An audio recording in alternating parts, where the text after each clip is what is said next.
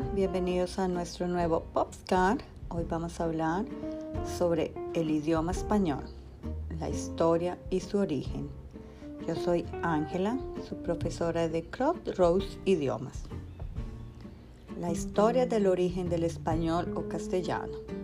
El español deriva del latín vulgar, hablado en el antiguo Imperio Romano desde fines del siglo III a.C. Con la caída del Imperio Romano en el siglo IV, la influencia del latín culto en la generación común fue cayendo paulatinamente dando lugar a las variedades romances hispánicas. Así surgen lenguas hermanas como el castellano, portugués, catalán, francés, italiano, sardo y rumano. El español en el mundo. El castellano, generalmente llamado español, se habla en muchos países como Guinea Ecuatorial, el Sahara, América Central y del Sur, excepto Brasil, las Guyanas Francesas y parte de Estados Unidos y Filipinas.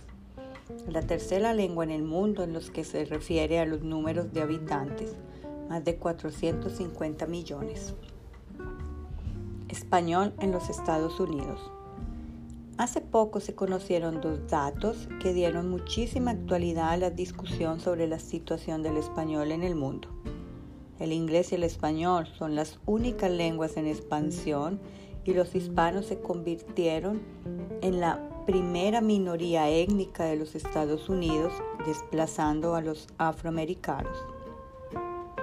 Son una nación dentro de una nación, 37 millones de personas equivalentes a la población de Argentina, que representan casi el 13% de los habitantes de Estados Unidos. Para el 2050, la población hispana se triplicará a casi 100 millones. Esto significa que de cada cuatro estadounidenses, uno será hispano. Portuñol. El portuñol es la mezcla español y portugués está cobrando cada vez más fuerza en el sur del continente americano y penetra en el lenguaje popular, la música y la literatura.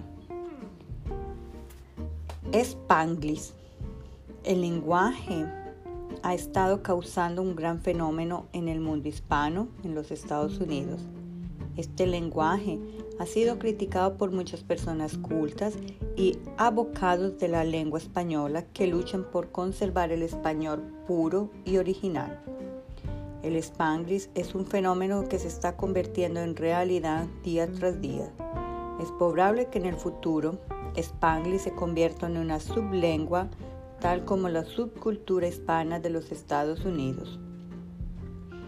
El término Spanglish es relativamente nuevo, fue formado entre 1965 y 1970.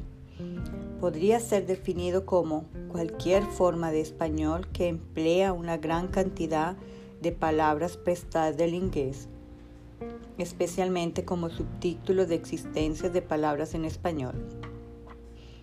El Spanglish es hablado virtualmente en todas las comunidades hispanas que residen en Estados Unidos.